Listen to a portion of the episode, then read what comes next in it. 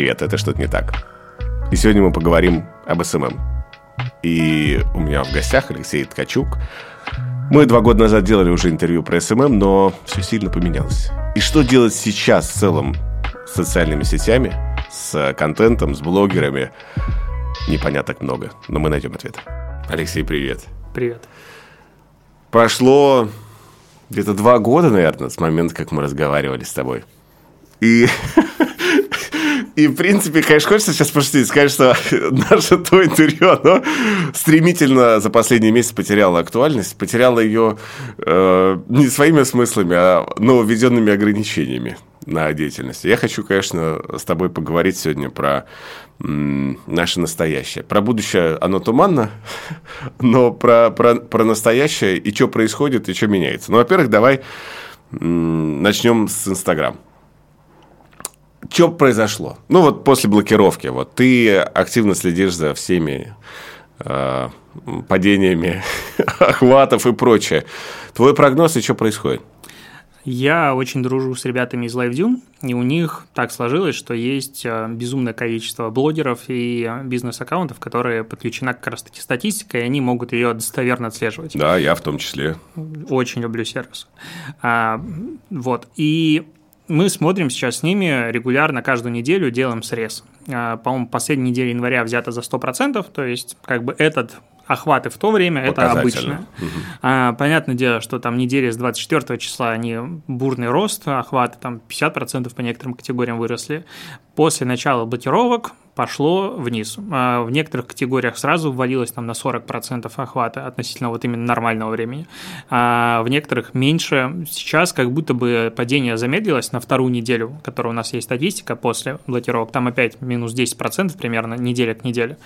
А можно говорить сейчас, что примерно, опять же, по всем категориям снижение до 50% где-то выше, где-то ниже. Опять же, это мы говорим про медийные значения средних охватов по постам и по сторисам. Э, с другой стороны, бренды, наоборот, начали публиковать. То есть, если у них было затишье, то есть там 14 число, все, начало публиковаться намного меньше контента, чем даже до этого. А сейчас бренды как будто такие, ну, в целом, ну, мы там покурили, посмотрели с юристами, не так уж и плохо, а давайте мы будем продолжать, потому что аудитория у нас здесь осталась, бюджетов вложили, а во ВКонтакте как бы реклама не крутится и что-то надо делать. Поэтому начали публиковать обратно. Но вот что будет дальше, опять же, знаешь, каждый раз, когда я пишу, там, охваты снижаются или что-то еще, приходит какой-нибудь человек, который говорит, а, а у меня, меня нет. У меня все отлично, или я вообще его не использовал, или что-то еще. Говоришь, тут 50 тысяч аккаунтов проанализировали. Если у тебя, ну, как бы это средние охваты, о чем речь? Ну, это, конечно, забавно. Я думаю, дальше все будет падать. Ну, то есть будет стагнация еще месяцы, там миллионов до 20-25 миллионов активной аудитории ежемесячно, мы гарантированно упадем. Ну, это, кстати, нормально. Ну, это, полов... это чуть меньше половины даже получится, да? Ну, Адам Массери говорил, что там у нас 80 миллионов а, ну, я якобы. в 50. Там было 63 по рекламному mm-hmm. кабинету в последний раз, когда это было возможно посмотреть. Помнишь, времена такие были? Были. Да, но будет снижаться, это гарантированно, притока нового новой аудитории, скорее всего, точно не будет. Останется аудитория, которой как бы требуется контент, скажем так, ну, назовем это западный. То есть ну да, слушай, ну, кстати, вот сейчас э, в Инстаграме стало интересно, стало как-то, ты идешь как будто по чистому лесу. Ну, знаешь, рекламы нет. Убрали, не убрали какие-то ветки, убрали, то есть ты идешь и так все девственно, хорошо, красиво в Инстаграм, и видишь какие-то другие аккаунты, то есть действительно поменялась, очень сильно поменялась лента из-за из перетасовки контента, не, не из-за того, что, то есть алгоритмы прежние, но, но выглядит все очень интересно. Ты знаешь, мы все попрощались, такие, все, уходим. на следующий день. Ну, в целом, ну, как бы остаемся, потому что, опять же, э, вот если смотреть на динамику снижения, допустим, по медиаскопу, который показывали, то там как бы не сильно много ежедневная аудитория снизилась, там с 50 миллионов до 46 по тем данным, которые как бы были. Угу. Они новые не публиковали пока.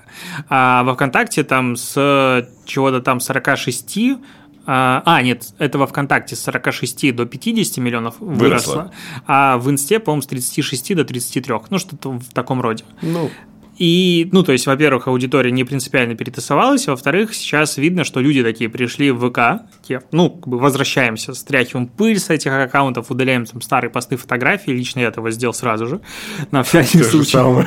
То же самое. Господи, 10 лет, что было? Шашлыки 98. Вот, все так. И, и народ такой, подождите, а что это здесь столько лент новостей? А в смысле мне надо создать либо группу, либо сообщество? Ну и, короче, пока народ очень сильно путается, и как будто бы вот это первое выдушевление, что надо срочно уйти во ВКонтакте, оно Не отменяется, да, то есть как будто бы народ пошел обратно возвращаться в Инстаграм. Слушай, ну там есть еще такой психологический эффект, мы только сейчас его коснемся, что я его по себе просто поймал, и с рядом коллег потом его обсуждали, что а, когда ты идешь назад в контакт, у тебя есть ощущение, что ты назад возвращаешься. То есть это прям такой шаг назад. А то есть, а что дальше? Одноклассники? Ну, то есть, всё- у всех начиналось все равно Там, так кстати, или 40 иначе миллионов ежемесячной аудитории.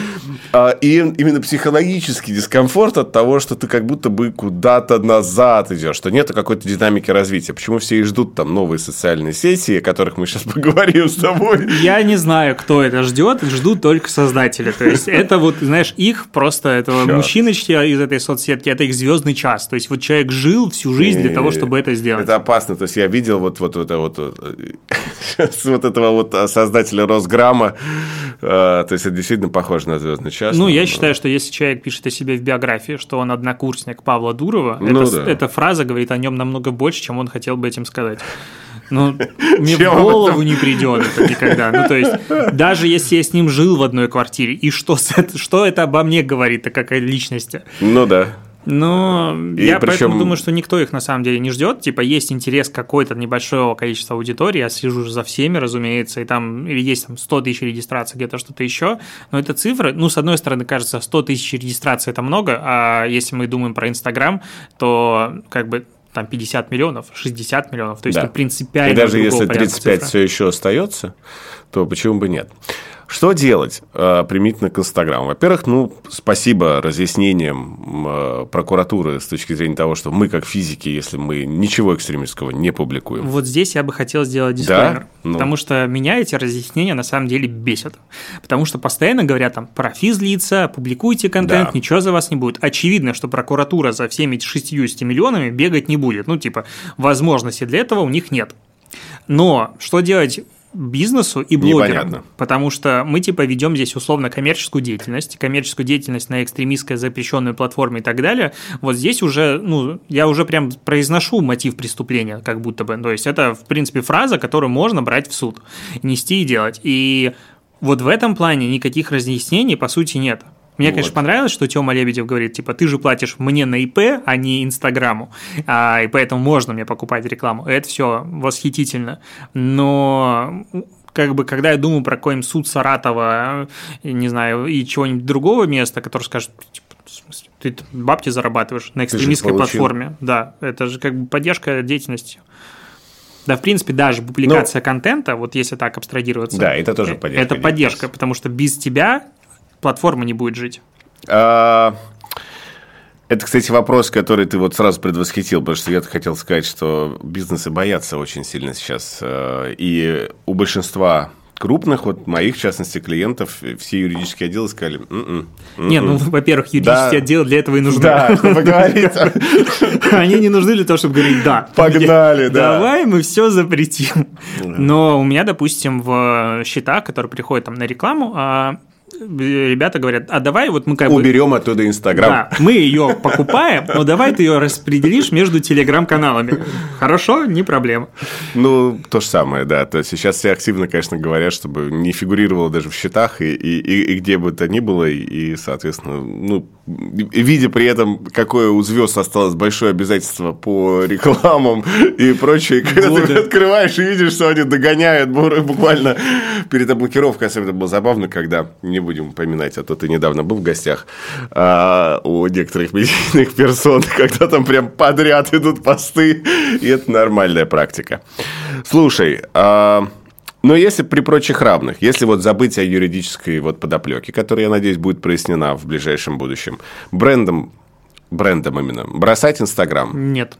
Ну, то есть, я вообще считаю, что бросать свое комьюнити людей, своих людей, как говорит Ольга Бузова, точно нельзя. Мои люди всегда со мной. Да. А, ну и, во-первых, у брендов, как бы у многих брендов, конечно, кстати, вот это забавно, что международные бренды большие, они в ВК, в принципе, присутствовали и нормально там продвигались. Да, да. А наши локальные такие, ВК, это вот то, из откуда мы выросли, никогда больше. Ну да. А, и когда у тебя нет никаких других а, там, сообществ, страниц, чего-то еще, бросать то, что уже есть вовлеченная аудитория, с которой можно работать, с которой может у тебя что-то покупать, ну, мне кажется, это очень тупо. То есть, в целом, я думаю, что продолжать надо ведение условно до последнего человека. Ну, то есть, если станет завтра 30 миллионов человек, ну и что, это что, мало? Это дофига народа.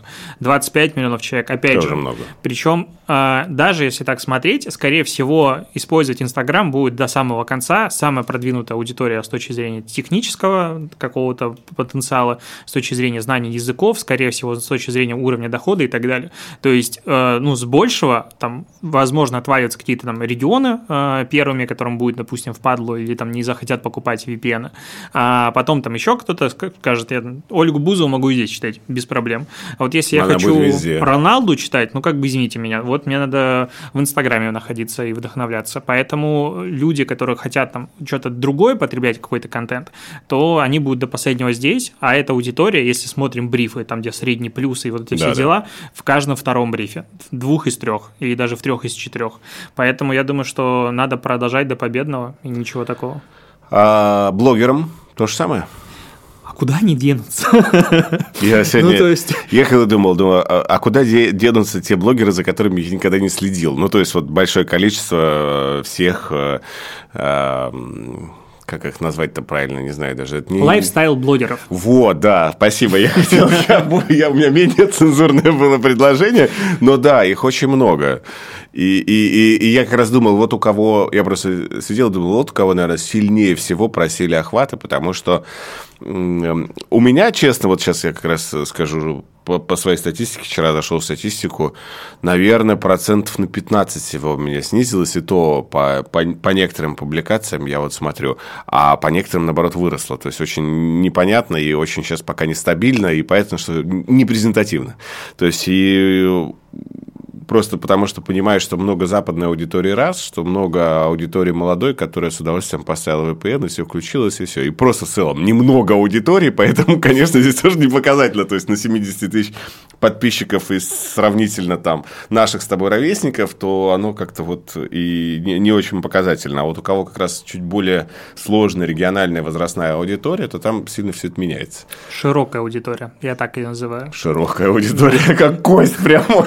Ну, знаешь, я просто медиакит одноклассников читал, новые обновили, и там а, топ э, фильмов и топ сериалов, которые были популярны на площадке в 2021 году.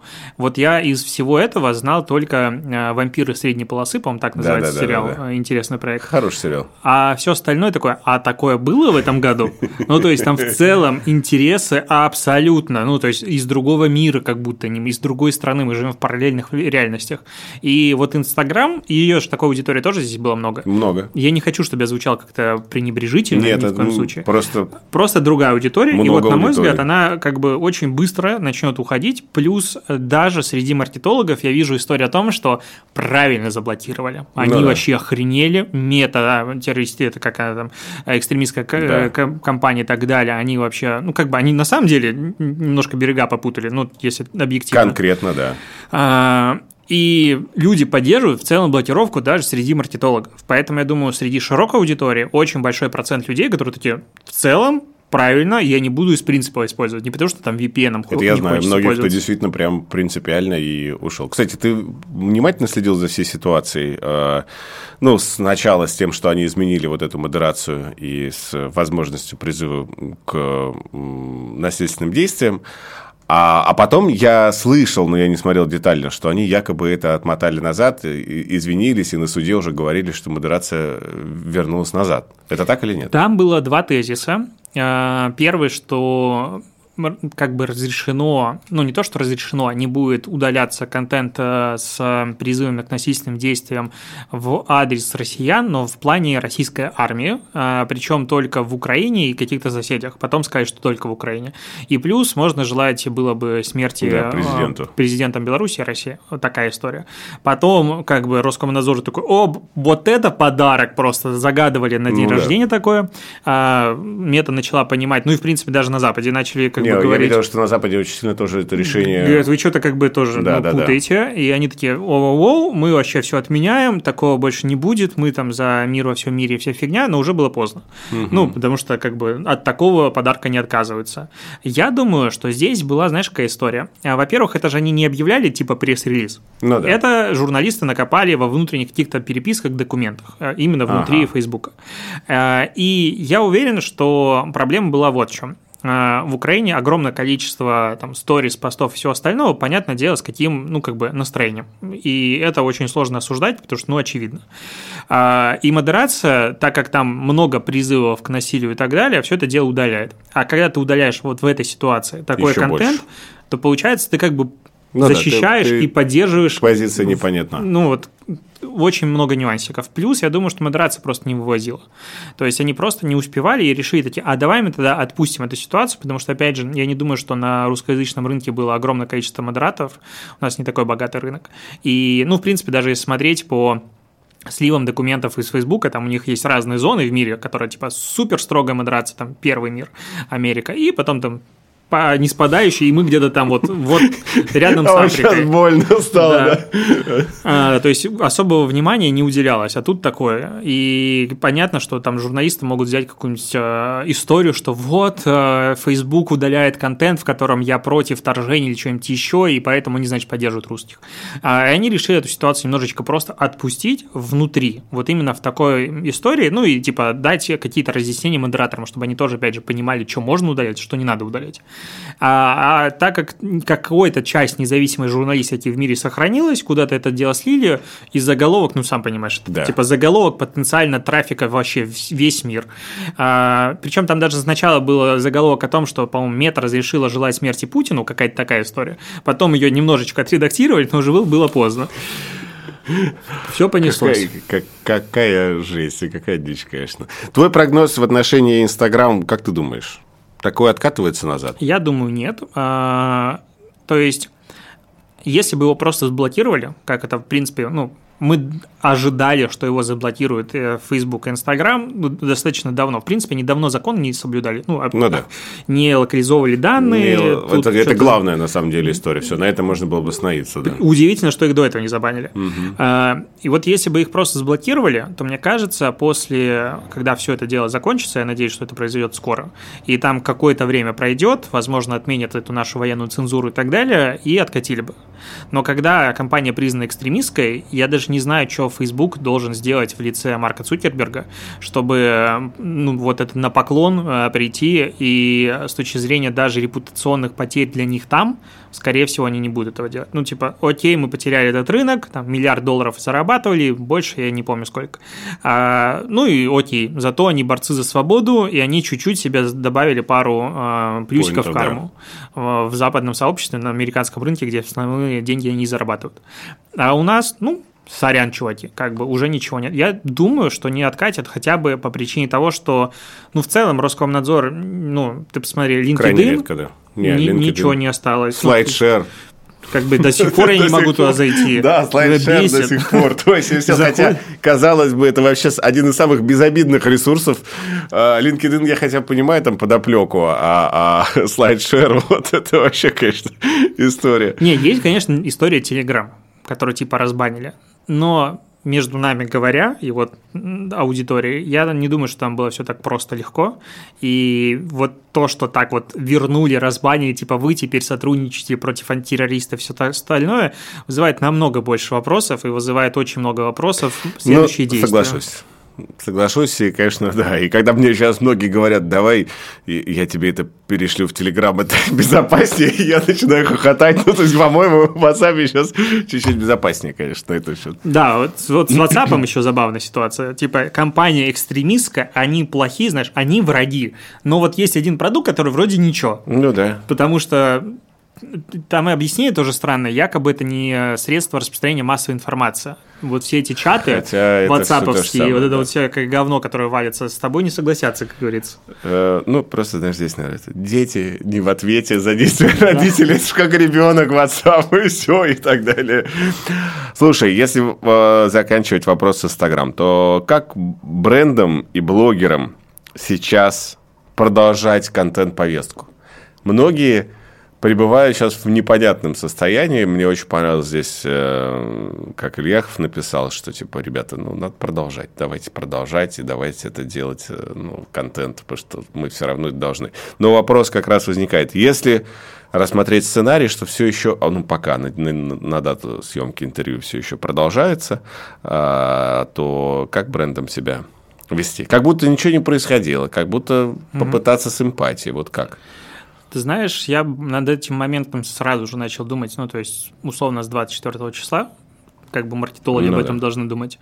И на старте было самым правильным решением, на мой взгляд, просто останавливать, и в целом все так сделали.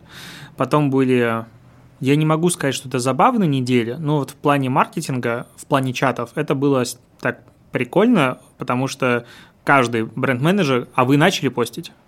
А мы еще нет. А вы начали, и знаешь, и все пытаясь найти какое-то вот разрешение со стороны да, того, да. что кто-то начал постить. Ну, если они начали, значит и мы и начнем. мы присоединимся. Да, вот это была как бы такая длительная история. Сейчас плюс-минус все уже начали оживать.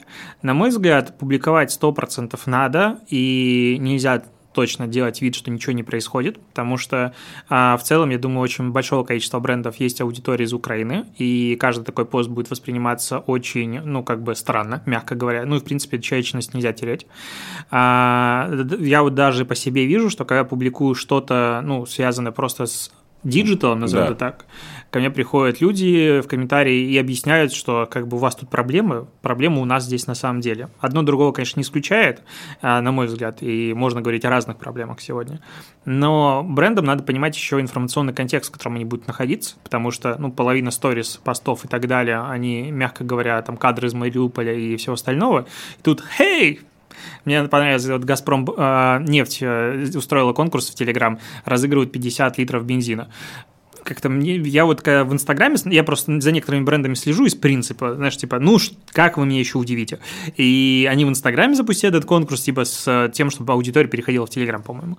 А 50 литров э, бензина. Я думаю, что-то как-то как-то это было странно, мне казалось. А, опять же, ну, представь себе, какой информационный контекст, бренд-сейфти, что это может происходить, и это может быть очень много негатива. На мой взгляд, надо уходить в э, заботу о людях, в эмпатию, в эмоциональную вот эту поддержку, в какие-то, возможно, там истории про то, как бизнес выживает. Ну, то есть, э, опять же, крупные бренды пускай думают сами, а вот если мы говорим про малый и средний бизнес, то там же за этим бизнесом стоят как бы живые люди, ну, везде. И вот история этих людей, на мой взгляд, очень хорошая вещь, на которую можно сейчас рассказывать. Формата, как мы справляемся с повышением цены, что-то такое, там, как мы повыш... находим новых поставщиков а, там, товаров или каких-то, что там еще есть, ресурсов. А, и вот такие истории, опять же, истории, э, рассказанные от собственников бизнеса, мне кажется, могут быть, э, ну, не то что палочкой-выручалочкой, но в целом основой контента. Особенно, если они вдруг хотят идти в Телеграме, то там вообще это как бы must-have. А если речь идет, ну, о Телеграме сейчас я еще поговорю, если речь идет больше типа не о блогерах, что блогерам делать? Блогерам? Они-то привыкли то есть они Тут... про цены и про людей не расскажут. Тут, знаешь, э, с блогерами двоякая ситуация, потому что, ну, допустим, я тоже активно занимаюсь подкастами, и в момент, когда все началось, у огромного количества подкастов были уже готовы эпизоды, которые надо было публиковать, там, развлекательные и так далее. Они такие, опа-на. И вот у меня до сих пор лежит один там эпизод, который не опубликован, потому что он записан в другом мире и как-то странно это будет сейчас звучать. Но когда начинают опрашивать блогеры, подкастеры свою аудиторию формата, стоит ли продолжать публиковать какой-то обычный контент? Все говорят да. Все говорят да. То есть реально там 70-80% аудитории говорит да. Поэтому как мне кажется, а, опять же, делать вид, что ничего не происходит, странно. Происходит много чего. А, очевидно, что не стоит придавать огромного такого, знаешь, траур вешать по поводу того, что Spotify ушел или что-то еще, типа главная проблема в жизни. Не главное. Грустно, очевидно. А, но стоит очень быть честным с аудиторией, говорить, да, очень хреново, я могу говорить о том-то, о том-то, о том-то, как бы я вижу, что многие меня поддерживают. Если вдруг вам, ну, ваши чувства реально, я там оскорбляю, обижаю что-то еще, вы можете меня поставить на мьют, отписаться, либо что-то еще. Типа то, что я говорю о каких-то, там, не знаю, жизненных вещах, чем-то еще, не значит, что там в Мариуполе ничего не происходит или где-нибудь еще ничего не происходит. Как бы одно другое, опять же, не исключает. Но сейчас я нахожусь в этой стране, а, я там не могу говорить о том-то, о том-то, о том-то, давайте я буду с вами честен. Я смотрю за блогерами, которые, допустим, мне там несколько человек интересные, они примерно так и говорят. Там, допустим, лайфстайл также продолжается в условиях, ну, как бы текущей ситуации, которая, ну, мы немножко охреневаем, как новую социальную сеть тут сделали, а, нецензурное выражение. И вот я там начинаю срезать расходы, допустим, потому что э, непонятно будущее там. Ой, Красова так делает, мне безумно нравится. Вот, я про нее и говорю. Да, да, да, я прям Ну это же интересно, ее. это абсолютно Это очень адекватно. честно. И мне нравится, честно, что она не пытается что-то изображать, а что всю, всю, всю тревогу на лице, на всем, и то есть, вот, знаешь, она это очень честно. Мне кажется, это, ну вот, мы сейчас говорим очень, наверное, меркантильно, так э, без души, типа очень правильная стратегия, потому что стратегия. Она у такое... нее это стратегия искренности. Это у нее это, всегда. Да, это мы, для других блогеров. Да, это мы так говорим, а она-то это все прям вот от души. И это не потому, что, а вот реально так. Вот мне кажется, такой подход очень правильный. Кому, конечно же, тем, кто там делает какие-то пранки, не знаю, мамочки в декрете многочисленные и так далее, Ох. и которые на дивах выросли, и там никакой души в блогах в принципе не было никогда, и сплошные марафоны. Там, конечно, тяжело, но я думаю, они справятся без нас, и я, в принципе, таким людям ничего не хочу советовать, кроме того, чтобы, типа, перестать делать то, что они делают. Но даже если подумать, что там а, мамочки в декрете, а вот блоги вот а такого, то в целом там сейчас тем для публикации контента, мягко говоря, немало. Что-то там ушло из страны, что-то подорожало, что-то подешевело, какие-то заменители и так далее. Тут безумное количество контента.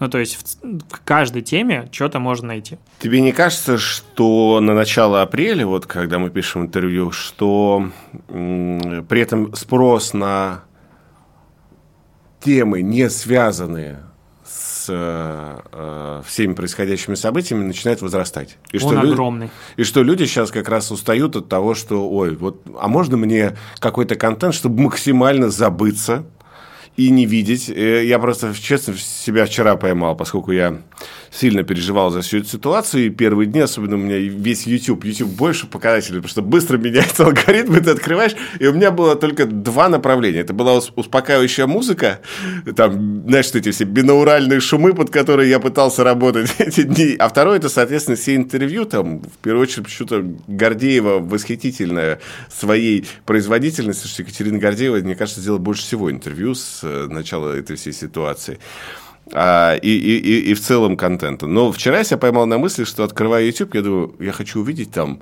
что угодно, я, даже смешариков. Ну, то есть я, я не хочу видеть новые какие-то интервью и обсуждения э, всего происходящего, и особенно ужасных этих прогнозов, знаешь, когда что еще 30 лет будет ужаса, и там сразу же ты видишь заголовки, а это мозг-то пылесосит, ты такой, ё-моё, Дайте мне нормальных каких-то людей, не которые будут как раз замалчивать и там уходить, но про что-то, про другое. И я начал просто смотреть там, пересматривать ролики на Теди. Я Тед не смотрел сто лет, реально. И начал сейчас пересматривать, чтобы просто занять голову чем-то другим и, и, и, и полезным. Тебе не кажется, сейчас это будет таким хорошим трендом? Он сто процентов есть, и он с самого первого дня, хм. э, в принципе, есть, потому что но даже если смотреть на формат потребления контента, ну, время, когда мы его потребляем, то, допустим, я сижу ем, Да, я да, хочу да. посмотреть ютубчик. И очевидно, что сводке а, боевых действий что-то еще не совсем мне актуально. Я хочу посмотреть, там, не знаю, я вот люблю Формулу-1, и мы сидим э, с женой, смотрим какие-нибудь там подкасты или какой-то разбор гонок. Кайфово, кайфово.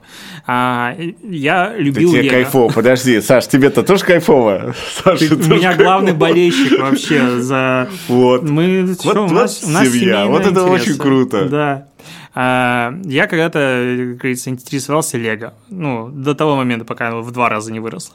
А, тоже сидишь, смотришь обзорчики. Ну, то есть, в целом, как бы есть каждому контенту находится свое время. Очевидно, что я сижу, смотрю Дудя, все интервью и так далее, такой, ну все, как бы, ага, 14 признаков фашизма государства, все выписал, ну все, капец, мы приехали. Как и все. А, а есть время, когда я хочу что-то другое сделать. Я считаю, что обвинять сейчас контент-мейкеров, которые говорят, мы будем делать, допустим, там, другой контент, там тот же Асафьев, допустим, а, окей, он записывает новости про автомобили, что-то еще.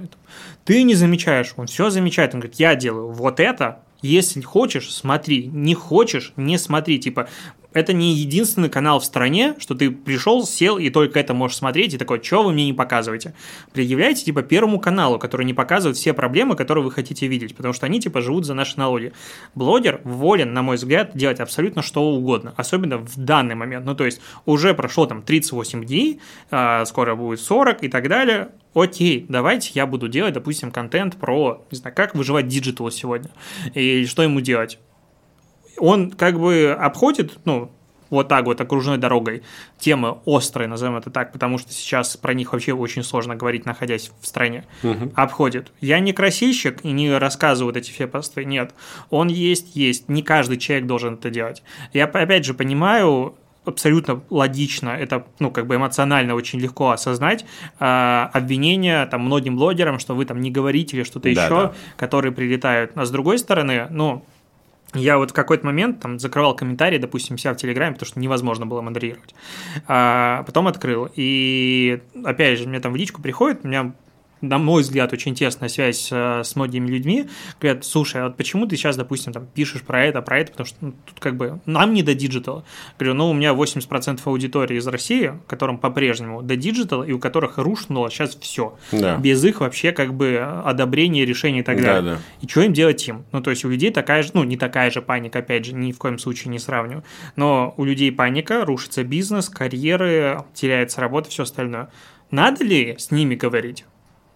На мой взгляд, да. Ну, то есть я, в принципе, да. вижу в себе как, ну, миссию, а, задачу какое-то делать там успокоение, балансировку и объяснять, что будет дальше. Ну, пытаться как бы, логическими связями это найти.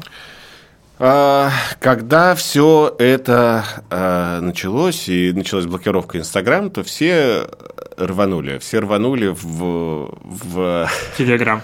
Ты знаешь, ну, в два потока все полилось. В ВКонтакте и, и в Телеграм. Я вот хочу с очень последовательно начать с Телеграма.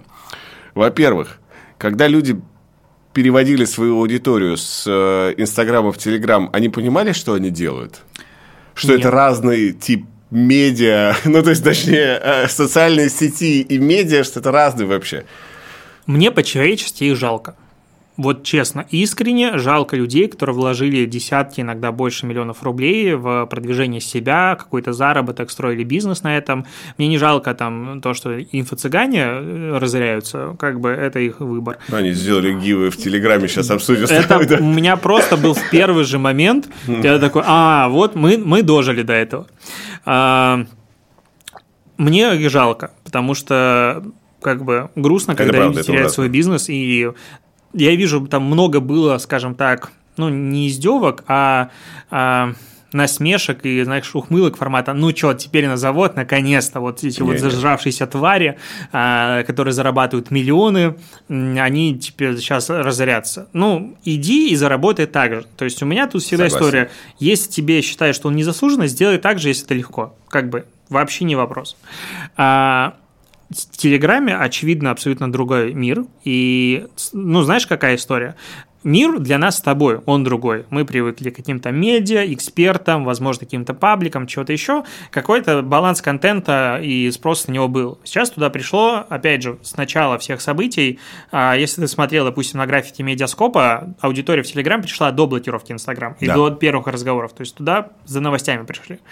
Как эта аудитория будет потреблять какой контент? Как бы тут вопросики. То есть я бы не стал мерить чисто вот по нам, которые такие, надо текстовый контент хреначить. Возможно, а, там Бузова, который ей, походу, выдали календарь СММщика формата каждый день он день, праздник какого-то дня.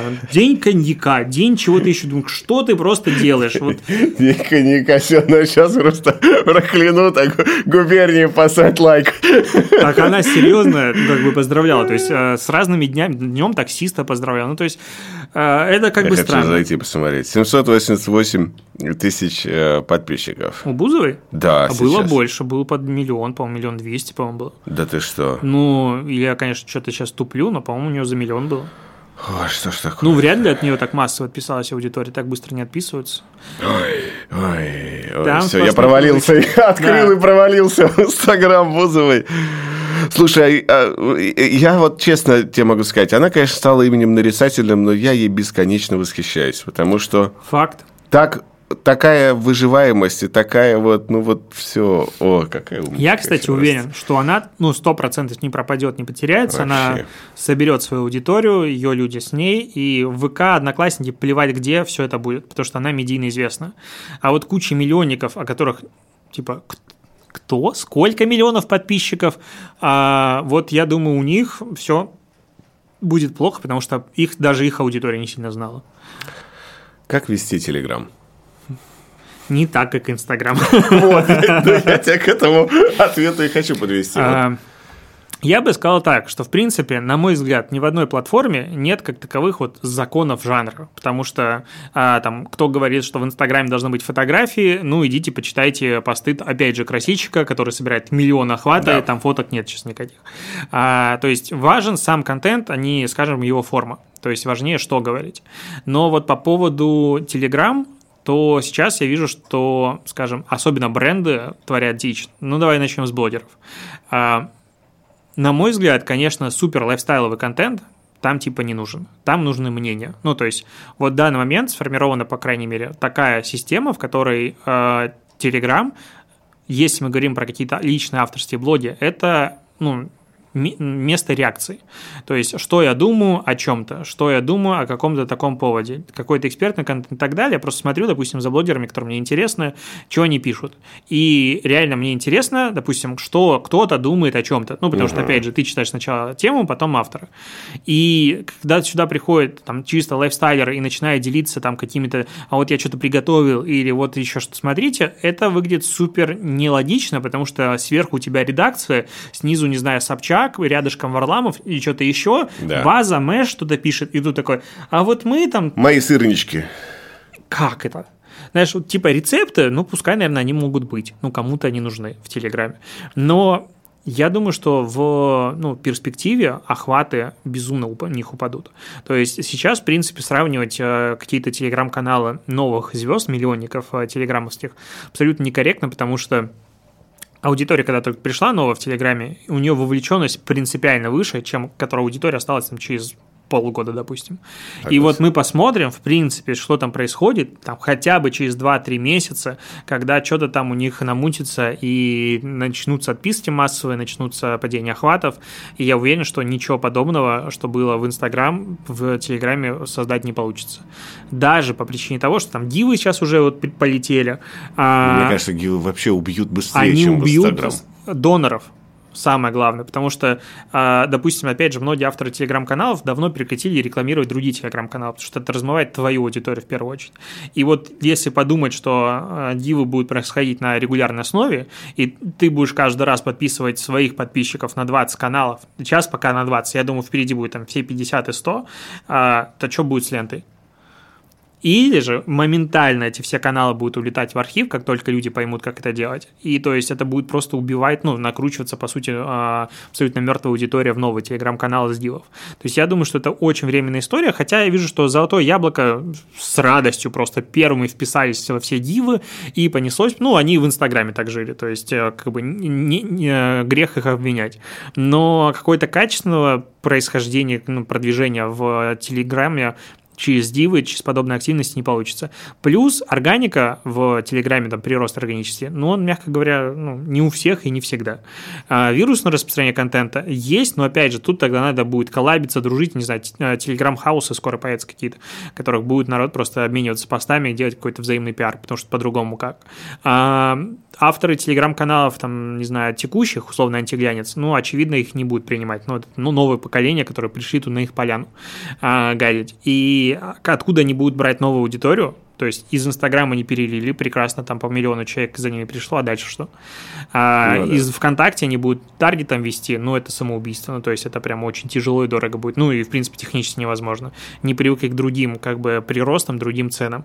А, сейчас, допустим, с коллегами общаюсь, у многих э, по брендам стоимость прироста одного человека, привлечения одного человека в Телеграм 100 плюс рублей, и это как Вау. бы еще более-менее. А если говорят там размеченные метки из ВК, там цены вообще безумие. Ну, то есть там тысячу рублей иногда выходит. То есть продвигаться в Телеграме катастрофически тяжело будет. С тем учетом, опять же, что отписки в Телеграме очень высокие. Ну, то есть они намного выше. Только что-то не понравилось, народ вот так вот уходит. Ну, это легко сделать. Это легко. И ты всегда на виду. Ну, то есть, в принципе, алгоритмическая лента, которую ненавидели там блогеры, бизнес, было спасение для большей части из них, потому что какие-то охваты были, и отписки были не такими да. большими. Типа, мне неинтересно, я не вижу. Мне интересно, я вижу. А здесь ты видишь всегда. По умолчанию. Еще и пушем. Все уйдут. По твоим ощущениям, какой контент сейчас в Телеграм заходит больше всего? А, политический. На втором месте. Экономические прогнозы.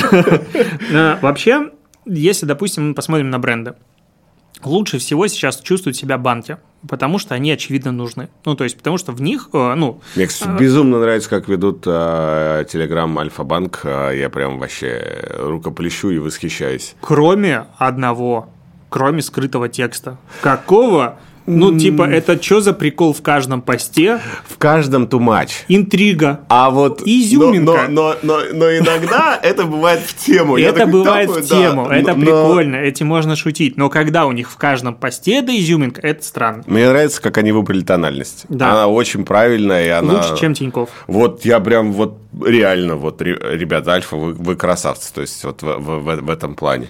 И понимаешь, и они очевидно чувствуют, что ну, людей надо успокаивать, потому да. что когда твои деньги лежат в банке, как бы, извините, что там у вас происходит? Я хочу максимально оперативную скорость информирования, я хочу знать все. Ну, то есть, это важно для меня. И понятно, зачем людям подписываться на банки. Непонятно, зачем подписываться на какую-нибудь булочную, потому что булочная Что? в Телеграм, как зачем? бы зачем? А, и вот как бы вот если бизнес может быть какой-то такой частью, как банки для аудитории, все прекрасно. В Телеграме надо быть. Всем остальным вообще там не стоит быть. Ну то есть в принципе зачем бизнес пошел в Телеграм, я не могу понять. Вот я тебя и хотел к этому ответу подвести. Ты как Этого не надо. Ну то есть даже если, ну опять же, а, бизнес развивается на площадке тогда, когда он может привлекать новую аудиторию. В Телеграме что у нас есть? Возможно запуска таргета 200 тысяч долларов доллар, э, евро стартовые бюджеты были через ресейл, которые сейчас не работают, и там настроек таргетирования, мягко говоря, немного. То есть не работает. Э, дальше у нас, получается, есть посевы посевы, стоимость э, тысячи охватов в, инст... в Телеграме принципиально выше, чем в где угодно. Ну, то есть там 2000 за тысячу охвата, 2000 рублей за тысячу охвата – это легкая стоимость контакта. Есть темы намного дороже. При этом без возможности выбрать дело нормально, ну, в принципе, ты не можешь понять, по какому каналу, там, где что, ну, какая у них аудитория. То есть даже если ты хочешь, не знаю, московский бизнес продвигать, то там есть два десятка телеграм-каналов, где ты потенциально можешь купить рекламу. И это новостные. То есть, что туда будет очередь из малого бизнеса стоять, и среднего бизнеса, непонятно. Кстати, цены выросли за последний месяц? А, ну, я не вижу, чтобы они упали. Я mm-hmm. так скажу. А ты поднял? Нет. Ты держишь? Ну, я поднял до этого. Молодец. Я, ну, знаешь, у меня вот есть а, как бы периоды, примерно раз в год наступает, когда я понимаю, что рекламы ко мне приходит настолько много, а я так люблю деньги, что, во-первых, я не хочу от них отказываться, а во-вторых, надо как-то балансировать спрос и предложение. И вот эта вот конкуренция создает как раз условия для того, чтобы повысить цену. Допустим, я там повысил на 50% цены в Telegram э, в ноябре, и все прекрасно. То есть я стал публиковать какой-то момент меньше рекламы, зарабатывать столько же, потом стал публиковать столько же рекламы, но зарабатывать больше. Идеальная схема. Очень ее люблю, всем советую. А, и вот как бы успел повысить. Если вот совсем общими мазками сложить все в едино, какая, на твой взгляд, сейчас наиболее подходящая для брендов стратегия ведения Телеграма? Не ведение. Вот честно, то есть, в принципе, Как если, я твои ответы. если есть... Чаю подолью. И пойду твоей супруге чаю подолью тоже. А то мы стопьем тут в кадре. Говори, говори. Мы пишем. На мой взгляд, знаешь, если есть вопрос, типа вести телеграм-канал или не вести, то его надо не вести. Ну, то есть, в принципе, это намного дороже контент. Ну, сюда сложнее создавать контент, здесь нужен профессиональный, здесь нужны хорошие копирайтеры и все остальное. Визуал здесь как бы важен, и есть телеграм-каналы, которые делают реально классную картинку, но глобально она не первична. То есть, и в принципе, там видосики снять, ты все время думаешь, ага, в каком качестве мне его выложить, потому что там э, наш прекрасный автор э, одного подражателя Инстаграм выложил четырехминутное видео, которое весит 500 мегабайт почти. Такой, смотрите, я такой, это просто Я смотрел, да. ну вот, то есть есть много нюансиков внутренних. И опять же, если это не необходимость постоянной коммуникации с аудиторией, не- ну, нет возможности образовывать аудиторию как-нибудь, ну, то есть, условно, не знаю, там, ты агентство, лого-машина, кто-нибудь еще, пожалуйста, учите людей, все прекрасно. То есть, если вы можете делать полезно образовательный контент, какой-то экспертный, флаг в руки. Если вы булочная, вы там не нужны. Ну, либо это булочная, которая ведется через личный аккаунт э, Собственника, да. собственника, который рассказывает о выживании в компании и так Ну да. далее, и все на этом завязано. Все нормально. То есть, либо личный бренд, либо какая-то экспертиза. Какого-то другого пути, ну, там какие-то рефы и все остальное, как будто бы нет. Но есть а, два примера. Есть прекрасный телеграм-канал Борг. Они очень быстро набрали аудиторию, и в моменте, по-моему, 15 числа у них было 35 тысяч человек в канале. Делали конкурсы, кто-то там их даже а, разные телеграм-каналы их отмечали, ну, то есть, возможно, и купили посевы, а, ну, или по доброте душевной. По бартеру душевному. Да, и сейчас у них уже 30 тысяч, и каждый ну, день идут отписки, то есть 5 тысяч за две недели. А представь себе, что если это стоимость аудитории, не знаю, один человек 100 рублей, хотя бы 100 рублей, потому что, в принципе, 100 рублей это тоже будет Дорого. не всем сделать. А, то есть надо для поддержания просто аудитории вбрасывать десятки тысяч рублей. А, и охваты у них были на старте, там, опять же, 30 тысяч, восторг, сейчас уже 9-10. То есть, опять же, за две недели падение очень сильное. С другой стороны, есть лента, которая сеть гипермаркетов, магазинов.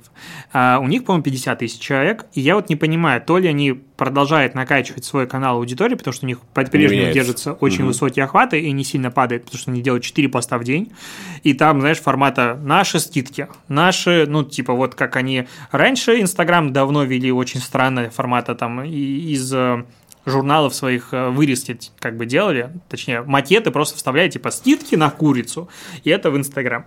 А сейчас то же самое в Телеграме. И вот мне кажется, это странно, очень. Я бы сильно упрощал. Ну, то есть, в данном случае вот именно усложнение идеи не требуется. Типа, ты лента, окей, иди говори про рецепты. Ну вот, типа, давай мы сделаем кулинарный блог и будем в каждом посте говорить, у нас сегодня скидка на курицу, а давайте мы с вами что-то из корочки приготовим. Хренак-хренак, что-то наделали, ну, получается рецепт, в нем есть смысл. Ну, то есть какая-то польза для аудитории, опять же, первично Согласен. будет польза. То, что делает большая часть брендов, пока выглядит как будто бы, а давайте мы попробуем и поймем, что никуда это не двигается. Ну вот, все вернется в Инстаграм. А, в ВК, в Вот я к этому сейчас и к ВК хочу подвести, но а, второе, куда все побежали, конечно же, это ВКонтакте. И прибежали и удивились, как сильно ВКонтакте изменился за э, те 10 лет, что нас там не было. У меня в самого был такой же шок, если честно, такой, о, сколько у меня здесь музыки сохранено, оказывается. О! Что я слушал раньше. Да, это очень забавно, но при этом я смотрю и думаю, ё-моё, ВКонтакте. То есть первая реакция у меня была такая, как у пользователя, что м-м, я-то с Фейсбуком долго разбирался, а теперь мне придется также долго разбираться ВКонтакте. То есть и у меня первый такой внутренний, знаешь, молчаливый вопрос, ребята, а почему вы не сделали проще? Особенно много вопросов к вкладочке сервиса, которые mm. ты заходишь такой, мне нужны сообщества, мне нужно найти свое сообщество, куда мне нажимать. Ну, то есть это сложно. И они пошли по пути суперапа, который, очевидно, очень сложно сделать с точки зрения интерфейса так, чтобы всем было понятно и хорошо. Да. Я не знаю, как это сделать, возможно, никто не знает, Правда. но реально, если раньше не гордились очень удобным интерфейсом и понятством и так далее, а, понятностью, то сейчас, типа, это второй Facebook для многих. Это правда. А, есть очень много возможностей для бизнеса, безумное просто количество возможностей именно в группах, а, и там и магазины, и интеграция 1С. Короче, все там хорошо. Но чтобы в этом разобраться, опять же, это надо ну, садиться и как бы вечерами курить эти мануалы и понимать. То есть как будто бы возможно, стоило разделить, вот, знаешь, профессиональную часть соцсети, там, переключиться в бизнес-менеджер. И вот там пускай все будет. А вот все остальное выпилите мне вообще. Пускай я буду гуглить только один, ну, кнопку, как перейти в бизнес-менеджер, а не как найти вот в этом многообразии кнопок а, то, что есть.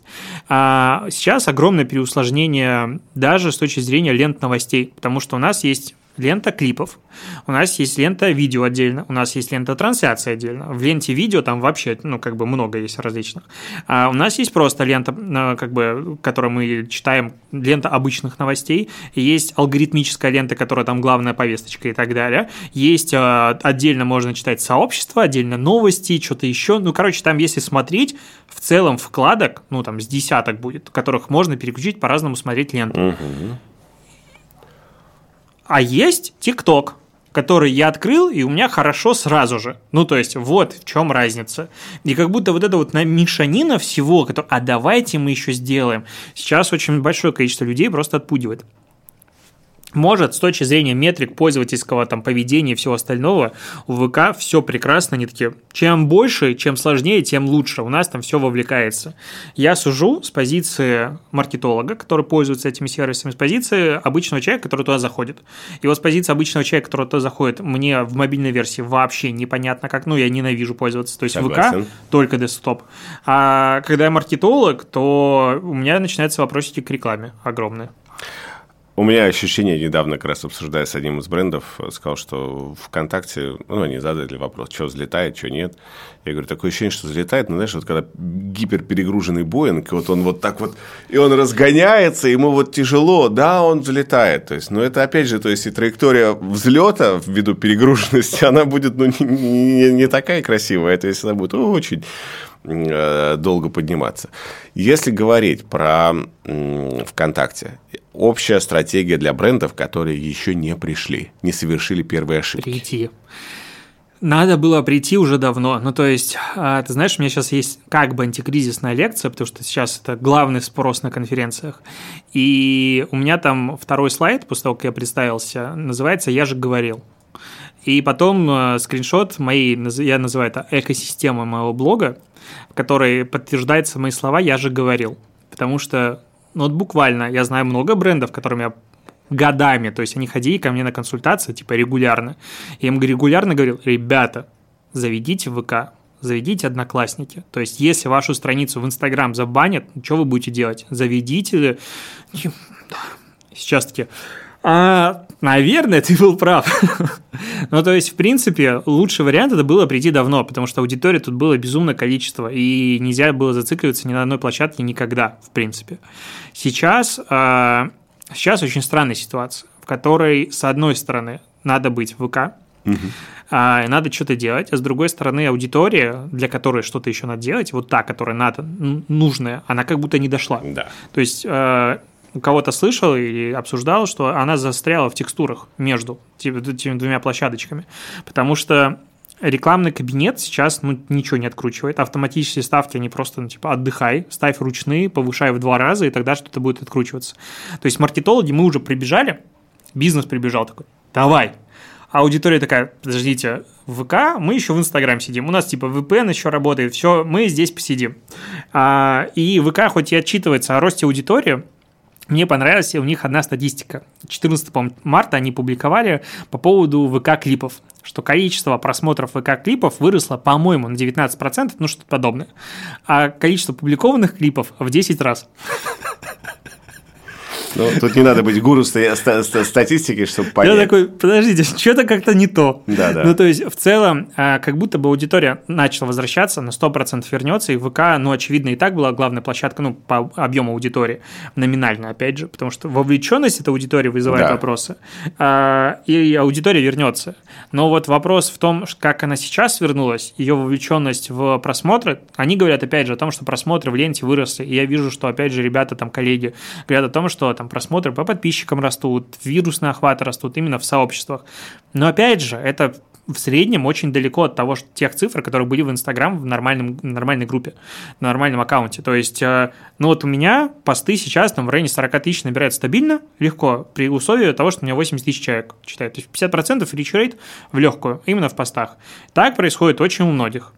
В ВК 50% стабильного хвата, ну это космос. Да, это правда. То есть ну, так, такого нет. Поэтому там выдумываются подписки, подпишись на рассылку, там мы тебя будем прогревать, догревать, вот огромные лонгриды, которые это все отсекает и так далее. И алгоритма никакого нормального в рекламном кабинете нет. И, ну, то есть, типа, сиди, гиперсегментируй. Или, короче, очень много там вопросиков.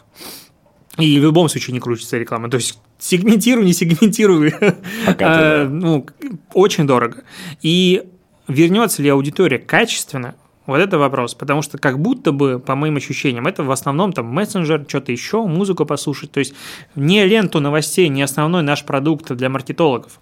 Но, с другой стороны, если туда вернутся авторы, а, то... Если их вернут они возвернутся, что у них выбора не будет. А, то есть, как бы, как будто заканчивается гегемония и появляется новое. То есть гегемония YouTube, скорее всего, скоро закончится быстро в России. Ну, подожди, сейчас а, я тебя еще поспрашиваю. Инстаграм как бы тоже рушится, и как будто бы оттуда все авторы контента, ну, пойдут на новые площадки, что еще делать? Ну, то есть надо будет присутствовать везде. То есть раньше ты грузил только в YouTube ролик, да. сейчас надо будет везде загрузить. ВК-видео, Дзен, Одноклассники, чего бы нет. А, потому что везде тебя могут смотреть. Потому что твоя аудитория, она не такая, так, ребята, YouTube закрыли, закроют, не знаю, Инстаграм закрыли. Давайте мы пойдем все в приложение какое-нибудь Now или в приложение что-нибудь еще. Фото страну пойдем поднимем с колен. Ну, то есть нет такого. Каждый идет туда. А, мои круги. Так. Не дожили чуть-чуть, понимаешь? Э, вот надо было тянуть время. Слушай, а ты упомянул как раз YouTube, я тебе, конечно, сразу хочу сказать. Ты как думаешь, твой прогноз? По блокировке. Ну, вы сколько будете верстать этот, подкаст? Успеем, нет? Я сейчас на Диму буду смотреть но максимально быстро, чтобы, чтобы успеть. Я хочу а, успеть. Очень странно. Я был уверен, что он не проживет март. Ну, то есть, вот это было, мне казалось, к середине марта все решится, а потом, когда они начали, там, заблокировали спас, такой думаю, ну, прям на святое же посягают. Ну, буквально да. и в переносном смысле. Да. И вот когда все это происходило, казалось, что-то вот прям обрушится. Сейчас письмо какое-то появилось, непонятно, что надо все видео перенести. Но опять же, это ничего не значит, потому что действительно лучше перенести. А ощущение, что все-таки YouTube забанит. Потому что огромное количество журналистов, российских, блогеров и так далее уехали из страны. Такие, мы уехали из страны, говорим, что хотим. А как бы аудитория по-прежнему все это смотрит. И, очевидно, это бесит ну, разные инстанции вроде Роскомнадзора. Поэтому я думаю, что его заблокируют. Если... Возможно, не признают экстремистской организацией, но просто но приостановит. Ну, а на VPN он не потянет. Ну, я, допустим, смотрю через VPN все. Но и, мы с тобой здесь исключение. И это шок, кстати, потому что я привык к YouTube премиум да. последние годы всей жизни, а сейчас... Ты э, смотришь рекламу. Из Германии, и да. там реклама, и вот это вот все, и свернуть его нельзя, я такой, как будто бы мне перестало хотеть то заходить. Очень грустно стало. А, для видеоблогеров, для видеоконтента вообще в целом, Какие ты сейчас рассматриваешь площадки как хорошие и как перспективные? Очевидно, первое, что приходит в голову, это Рутюб. Это идеальная платформа для видеоблогов. И Если 1 мне даже заплатили, Подожди. Интересно, просто я вот думаю, сколько денег мне должны были бы занести, чтобы, я Чтобы ходил ты это рассказывал. А, Нет, очевидно, что рассматривать его в качестве какой-то альтернативы абсолютно невозможно. Ну, то есть, либо заблокируют вообще все в Ну этом да, мире. то есть Ну, должен остаться только один Рутюб, чтобы все туда рванули. А, ну, то есть, ютуберам надо приходить туда, где аудитория уже есть. То есть, они делают сейчас дорогой контент, и этот дорогой контент должен окупаться рекламой. Ну, в любом случае. То есть, огромное количество ютуберов там делают выпуски по миллиону рублей за э, продакшн. И прийти на Рутюб, в котором аудитории вообще непонятно сколько, и там просмотр набирает 20-50 тысяч просмотров топовые ролики, и рекламодатели такие, Ну да. аудиторию надо еще туда перевести. То есть каждый ютубер, уходя условный Рутюб, должен забирать оттуда свою аудиторию для того, чтобы что? Ну, то есть вот этот главный вопрос. Видеохостинг. Рядом есть ВК-видео, которые успели в прошлом году пере- придумать платформу. С помпой ее презентовали, говорили, что они уже тогда больше, чем YouTube. Вот есть ВК-видео, есть, с другой стороны, Яндекс.Дзен, который там эфир, и вот это все вместе взято. Но по поводу Дзена, честно говоря, пока непонятно. Ну, то есть они вроде его сейчас хотят продать Ну и да. ищут покупателей, и непонятно, насколько он будет жить без э, главной страницы Яндекса, потому что ну, опять же, если ты посмотришь на статистику, последний раз, когда они публиковали, у них было МАУ 60 миллионов, а ДАУ 19,6. То есть какой-то очень странный gap вот этот вот. То есть случайной аудитории до хрена, Да. постоянной как будто бы не так много. И вот будут ли люди готовы там смотреть ютуберов, это вопрос. Потому что, скажем так, контента, который вызывает вопросы с точки зрения заголовков, там достаточно много, как бы они с ним не боролись. А, есть ВК-видео, на котором приложение для смартфон, э, смарт-ТВ уже есть, я смотрю. А, экосистема есть. Ну, то есть ты можешь публиковать, ты можешь монетизировать, это все уже как бы, ну, создано. Нет э, ВК премиум какого-нибудь, чтобы отключить нахрен рекламу, потому что каждый раз смотреть 30-секундный Ну, ролик. это быстрая как бы- история. Я думаю, она появится быстро достаточно. и аудитория есть. Самое главное, там есть аудитория. И понятно, как с ней дальше работать. Потому что ВК-видео завязано в группы, ну и это все. И в целом это существует хорошо и работает, главное. Ну то есть Рутюб, это же всегда было страдание. То есть до этого, когда Газпром Медиа публиковал весь свой контент только на Рутюбе, это надо было очень сильно захотеть смотреть стендап, чтобы туда зайти. Особенно, когда появился этот прикол с «А ты посмотрел рекламу?» Ответь на вопрос, что мы там рекламировали. Что? Да, А, что происходит? Вот, и поэтому я думаю, что ВК главный бенефициар или как правильно говорить, Да, всего, что происход- происходящего, у них просто типа все в шоколаде. А, ну да, я сейчас думая о назначениях, по-моему, они к этому готовились. Я сейчас Я случайно считаю, об этом это подумал. талантливых людей за их заслуги перед Отечеством туда назначили. Конечно. А, Просто однофамильцы. э, э, Продолжая все это бодрое обсуждение, ты знаешь, я тебя хочу спросить про будущее ТикТока в России. На сегодняшний день мы по-прежнему в ограничениях э, необходных публикациях. То есть мы по-прежнему не можем открыто публиковать ролики. И, вероятно, это изменится. То есть, ну, они сейчас, э, по слухам, 7-8 апреля они должны, значит, уже модерацию Я думал, я уже скоро долистаю как бы до годовых до роликов. конца. назад. Да. Долистал до конца ТикТока. Твое будущее в целом этой площадки, как ты думаешь, насколько она будет гиперперспективной или нет в России? Тут, э, наверное, есть э, несколько сценариев развития, потому что, ну, понятно, что они сейчас строят систему модерации, которая будет выпиливаться весь контент с э, намеками, полунамеками на то, что нельзя говорить. А, и в ТикТоке это будет караться, ну, жесточайше. По-китайски. Вот именно так. В добрых китайских традициях. Да, и ну, в таком случае у Роскомнадзора никаких претензий не будет. Вопрос в том, будет ли у нас глобальная лента или будет второй китайский ТикТок. Потому что если ТикТок останется только российским, я уверен, что он, ну, Очень быстро надоест нам. мягко, ну, аудитория в нем уменьшится. Ну да. То есть огромное количество аудитории, в принципе, то есть не может там 140 миллионов населения генерировать контент в том же объеме того же качества, как там миллиард людей во всем мире. А, и, в принципе, сейчас смотреть его невозможно. Я очень люблю русский язык, вот искренне, и вообще прекрасно потреблял бы контент только на нем, но когда я смотрю свои рекомендации, которые до этого были, типа, о, 3 часа ночи уже, ага, надо как бы закругляться, то сейчас это мучение. Ну, то есть, знаешь, вот как будто бы меня подсадили на эту минут. иглу, а сейчас забрали. Да. И у меня просто вот эти отпускает. Вот она хитрость. Но... Я Reels начал смотреть уже вместо этого. Там как бы с трудом, но хотя бы есть разный контент. И поэтому вот если TikTok останется только российским, то аудитория, конечно, очень сильно упадет.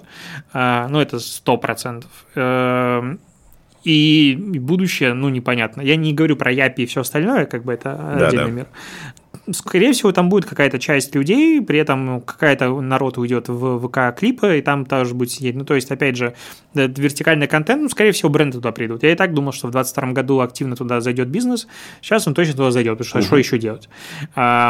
Если у нас будет международная лента, тогда все будет прекрасно. Ну, то есть тогда TikTok, э, скорее всего, по количеству аудитории обгонит всех, а, сравняется с YouTube, и там у него будет э, безоблачное будущее. Но вопрос, как это будет модерироваться, потому что как бы злые западные враги будут нам рассказывать о том, какая плохая страна и все остальное, и что это будет терпеть, но точно не будет терпеть. Согласен. А Дзен – вот если твоя, твое ощущение и перспективность для брендов и для блогеров? Прямо сейчас нет, так бы сказал. Ну, пойти купить рекламу блогеров, да, это хороший вариант с оплатой за дочитывание и все остальное. Развивать свой дзен-канал, там они сейчас отрезали рекомендации. То есть, насколько я понял, по крайней мере, из пресс-релизов, что сейчас лента формируется на основе твоих подписок. Что делать с людьми, у которых подписок нет, я не сильно понял, но а, вот эти вирусные охваты, которыми как бы Дзен оценился, они как будто бы ну, уменьшились. И вот развивать свой канал с нуля сейчас э, с непонятным будущим, кому его продадут и сколько там будет трафика, ну, непонятненько. То есть есть еще пульс от Mail.ru, пульс Mail.ru или пульс, Mail.ru уже нет, а ну, пусть да. все еще есть. Да. Так всегда и бывает. Да, ну вот, короче, там тоже как бы есть много э, охватов, по идее, и трафик можно получить. Но, опять же, это редакция. То есть под это надо садить копирайтера с редактором и это все придумать. Ты говоришь, редакция, у меня пивоваров в глазах сразу встает. Какое классное название они все взяли вообще, что сразу пивоваров. Я так понимаю, и я слышал несколько мнений в отношении того, что если заблокируют вообще все, то крайне сложно будет заблокировать подкасты. Потому что это децентрализованная да. форма контента. И что... Кстати, в Украине смогли. Серьезно? Ну как, а, в Украине сейчас банят все э, в домене mm. поэтому с российских mm. хостингов ну, история, подкасты да. как бы не сильно послушать. Ну, через VPN, опять же, слушается, но вот есть такой нюансик. А перспективность подкастного рынка России, на твой взгляд? Ты как подкастер. Я считаю, что она безумная, потому что у меня есть сервис про подкасты. Расскажи. А, ты, кстати, у я нас или перешел, нет? Я почти а, перешел. А, а вот когда это все произойдет? Потому что лучший, На следующей неделе. лучший бесплатный безлимитный хостинг для подкастов mave.digital тебя ждет. Все, а, я перехожу, обещаю. Мы запустили платформу для рекламодателей с решением главной проблемы подкастов, потому что из-за своей децентрализации, вот этого вот всего прекрасного и так далее, абсолютно непонятно, что такое подкасты для рекламодателя. Потому что ты зашел в YouTube, Миллион просмотров, все понятно. Миллион подписчиков, то же самое.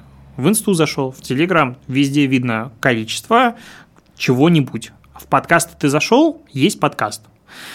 Как бы в э, Яндексе лайки, в Apple отзывы. И что с этим делать? И пойти в каждый подкаст спросить, ребята, сколько у вас аудитория, ну, как бы это очень геморройно.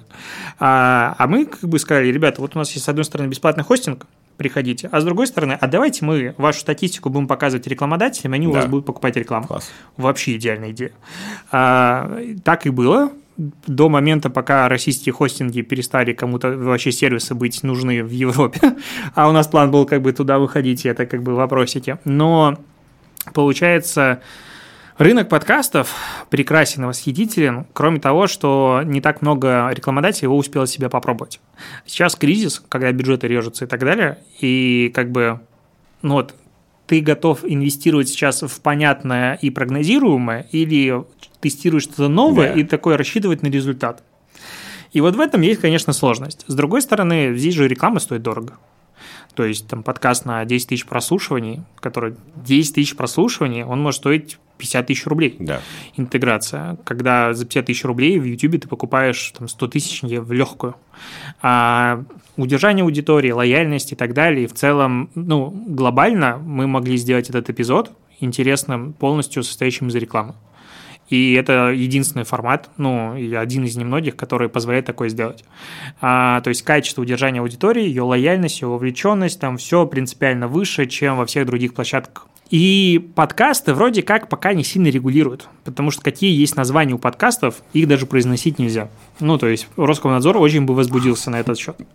И я надеюсь, что так и будет продолжаться. Хотя депутат Горелкин, которого мы все очень сильно любим, потому что он очень сильно заботится о российском диджитале, как бы мы жили без него, не знаю, а, он недавно делал группу, э, как сказать, ну вот это вот собрание людей про подкасты и обсуждал, что там, какие у вас есть проблемы, чтобы их решить и так далее.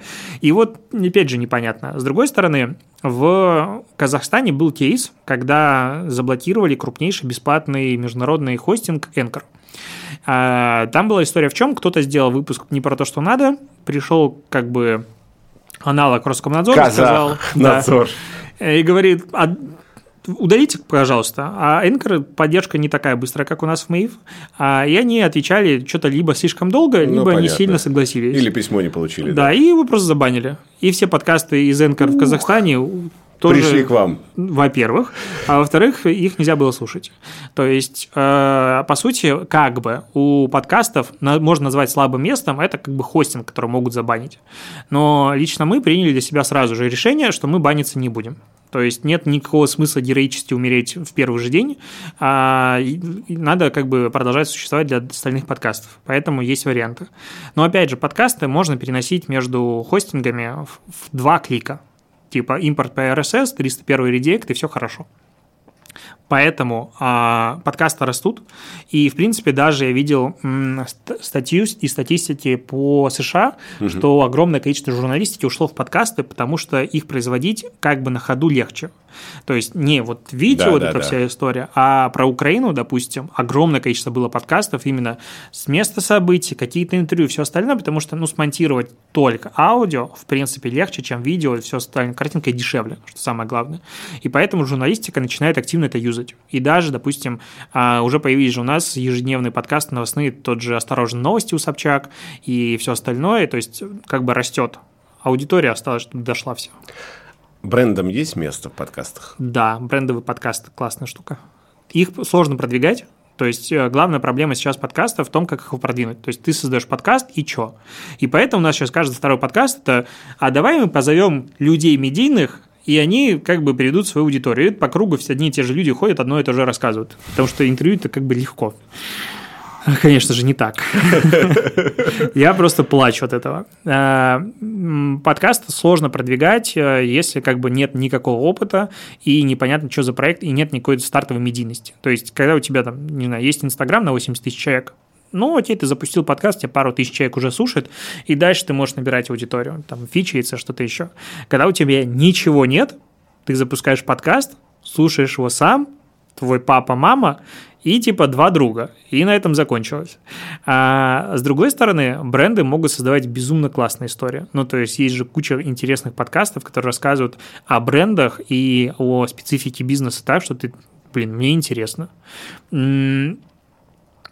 И именно поэтому, потому что люди, в принципе, готовы там слушать, какой-то, не знаю, 40 минут про какую-нибудь фигню, которую делает бизнес. Не знаю, как закаляется сталь, как что-то еще.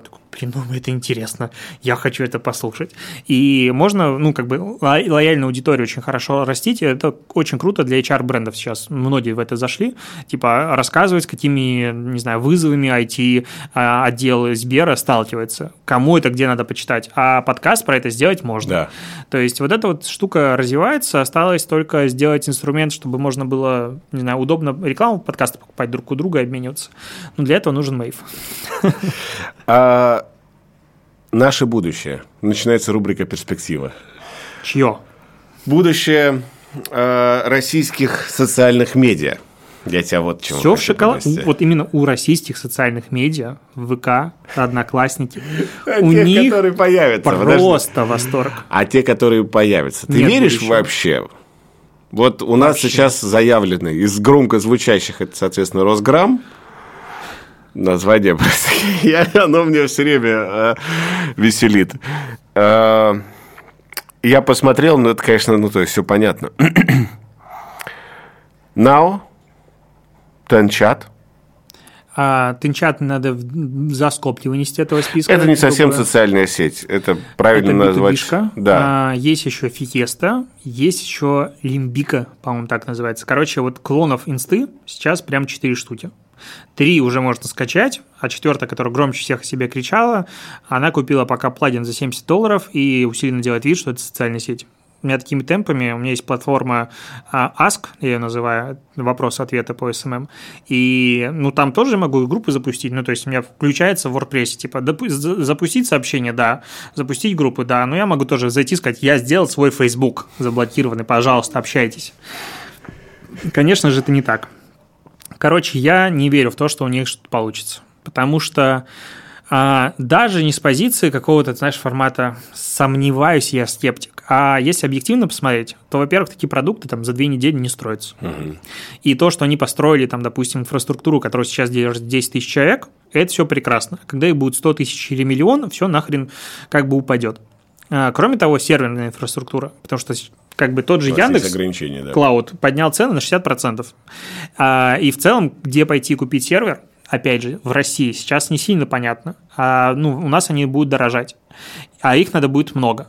И, по сути, они есть только у ВК, групп, у Яндекса, у Сбера, не знаю, Тиньков, ну, то есть крупные эти экосистемы, которые не, ну, я не думаю, что они будут покупать какой-то из этих проектов, потому что, ну, опять же, написано на коленке. Для того, чтобы купить сервер, и их много, и масштабировать, нужна как бы большие бюджеты. И, в принципе, если ты вспомнишь, все соцсети не росли на органике. Им много денег привлекали под рост, под будущее. А сейчас у них главный УТП мы как Инстаграм, который не дозаблокировали. Я бы на это денег не дал, вот в Мейв я бы вложил, я вкладываю. И если вдруг у кого-то есть, приходите. Э, и поэтому я уверен, что оно никуда не полетит. И опять же, это по сути ну, как бы другая лента с локальным контентом. То есть, опять же, Инстаграм – это глобальная сеть, на которой огромное количество креаторов, огромное количество крутого контента, и он изменил мир. Ну, то есть, Инстаграм изменил то, как мы видим мир и как он выглядит. И сейчас, а давайте мы сделаем то же самое, но только в России, когда мы видели Инстаграм, собранный, опять же, на коленке, и он будет лучше не будет лучше. Алгоритм Инстаграма пилится годами. Что-то сделать подобное невозможно.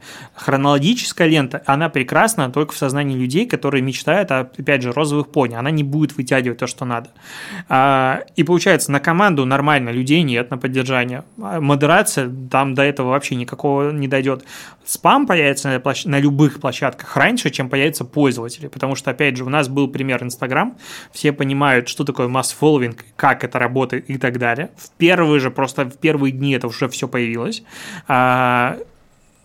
Сил на борьбу с этим, опять же, не будет. Все будет убивать просто всю эту идею, философию.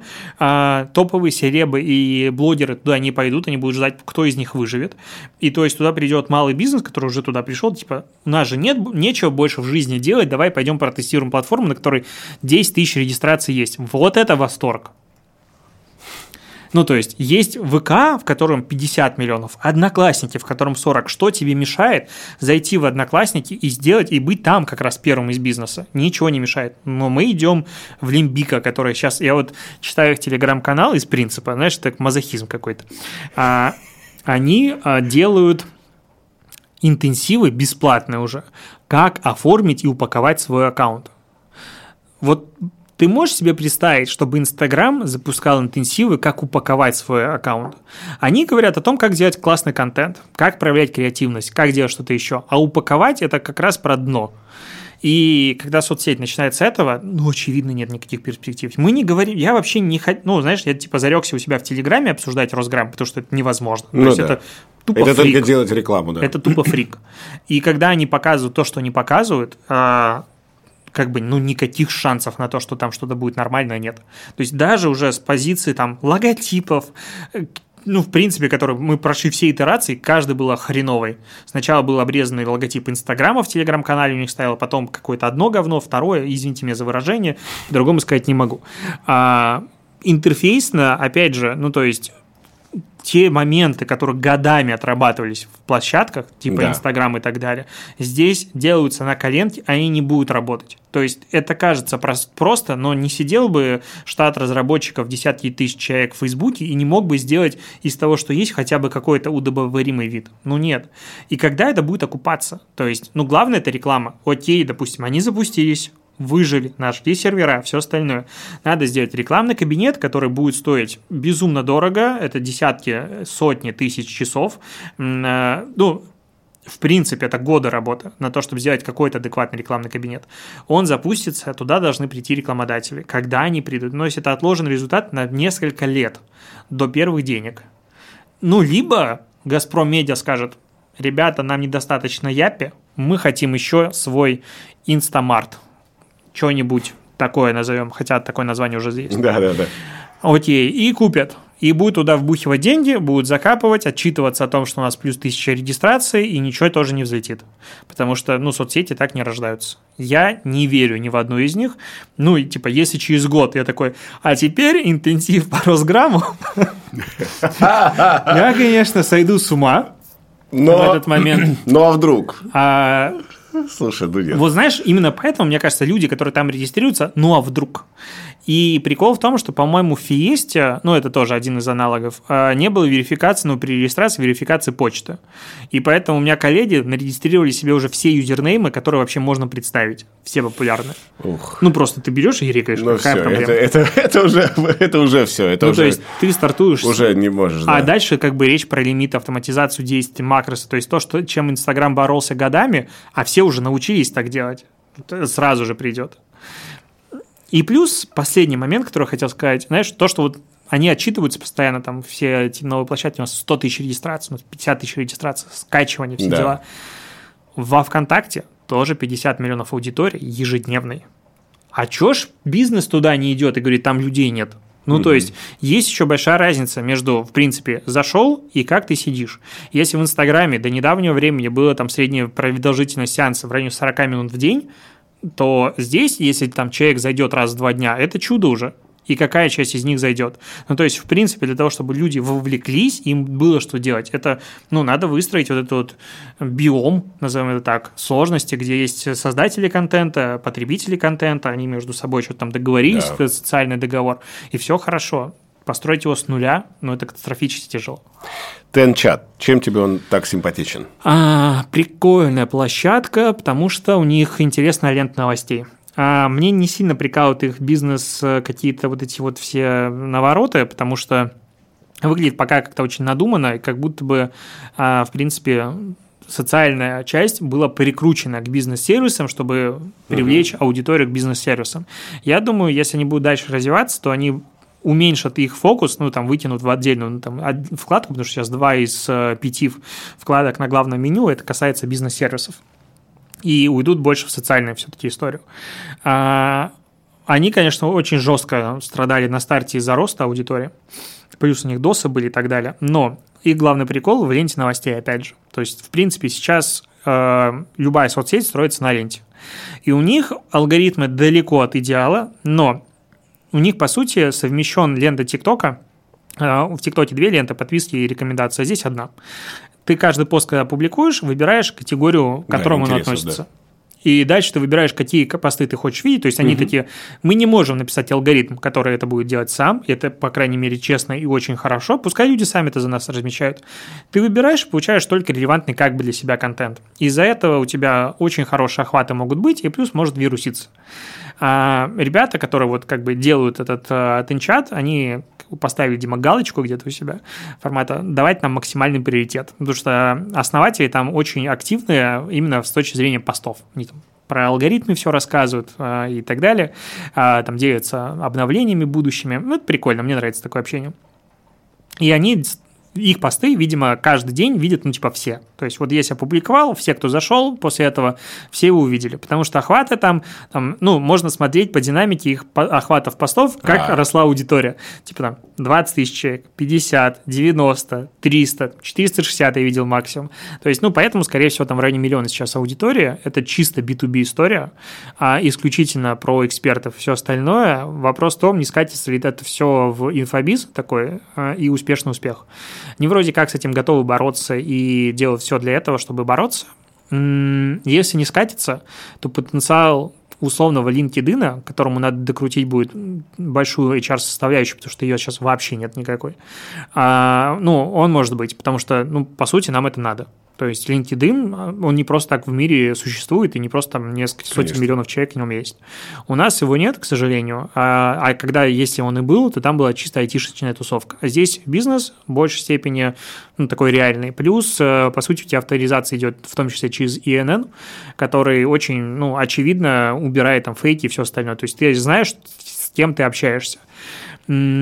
Ну и плюс там, по сути, нет лайфстайл-контента, то есть даже категорий таких нет. Поэтому вот в этом, ну именно для бизнеса, там есть потенциал большой. Какой-то нетворкинг, знакомства, все дела. А, и пока они растут.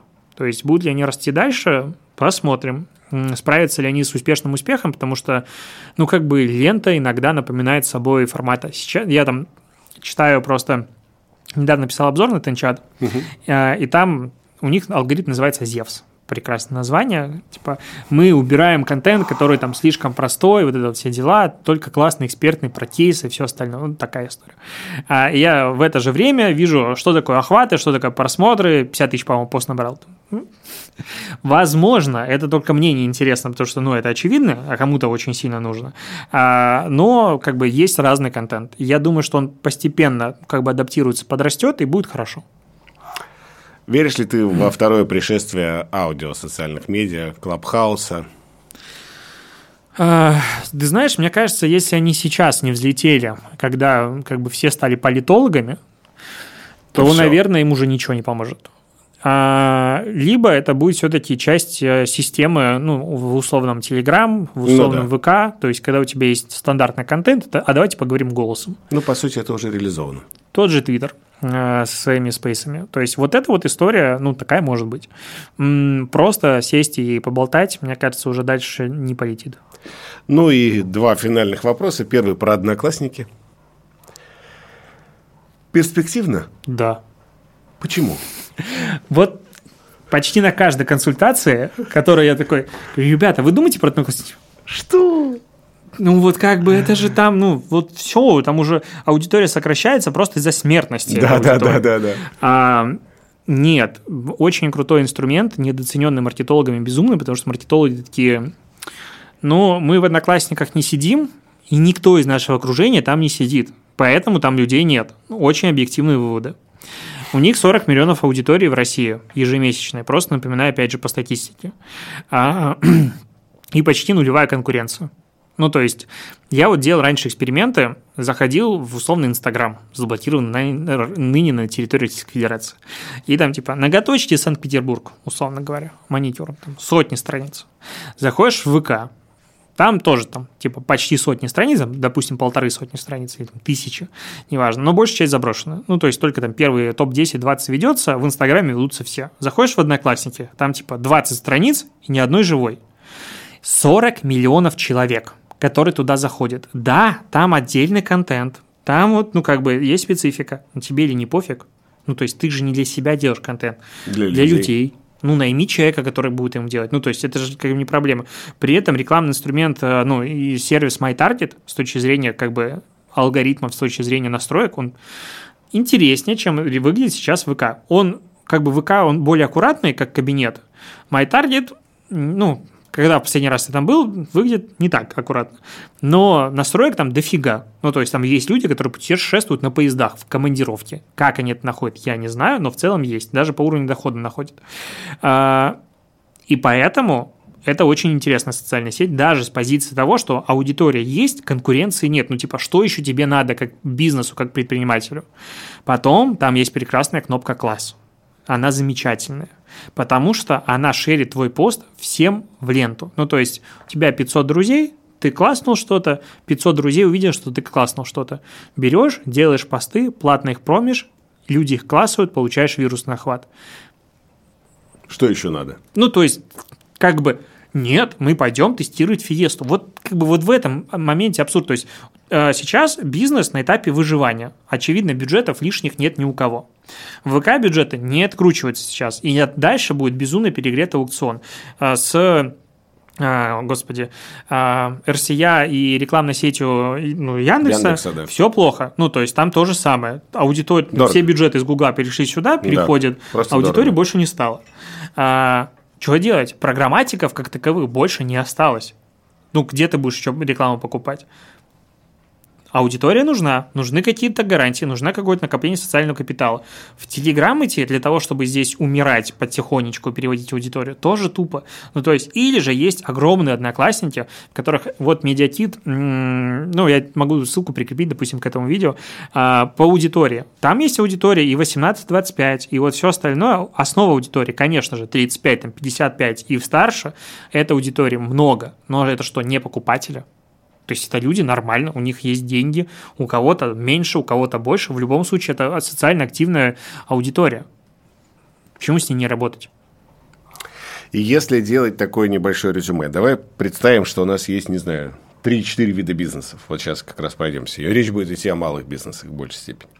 Я ноготочки. Я салон красоты. Неважно, где я находился а, по локальному признаку. Что мне делать?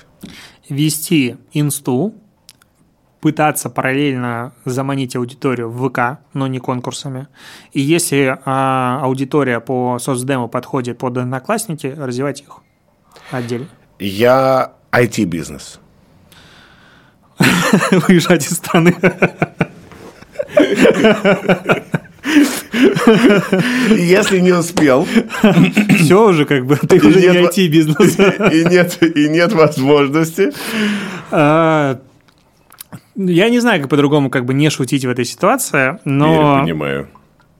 Опять же, смотря кто твоя ЦА. То есть, в целом, надо понимать, что Telegram это, ну, мы, в принципе, обсудили, не хочется повторять.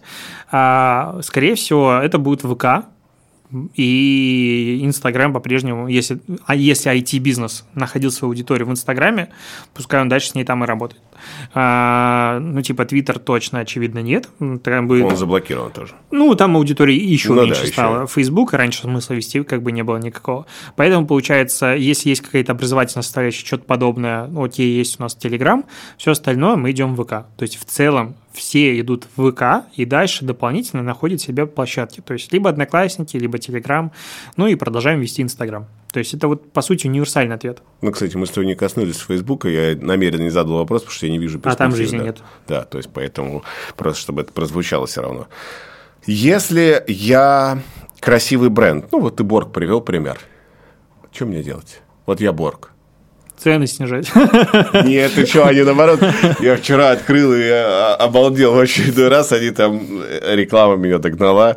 Э, вешалки за 700 тысяч рублей. Значит, не вешалка, а такая подставка под костюм. 700 тысяч рублей из ореха. Я понимаю все там.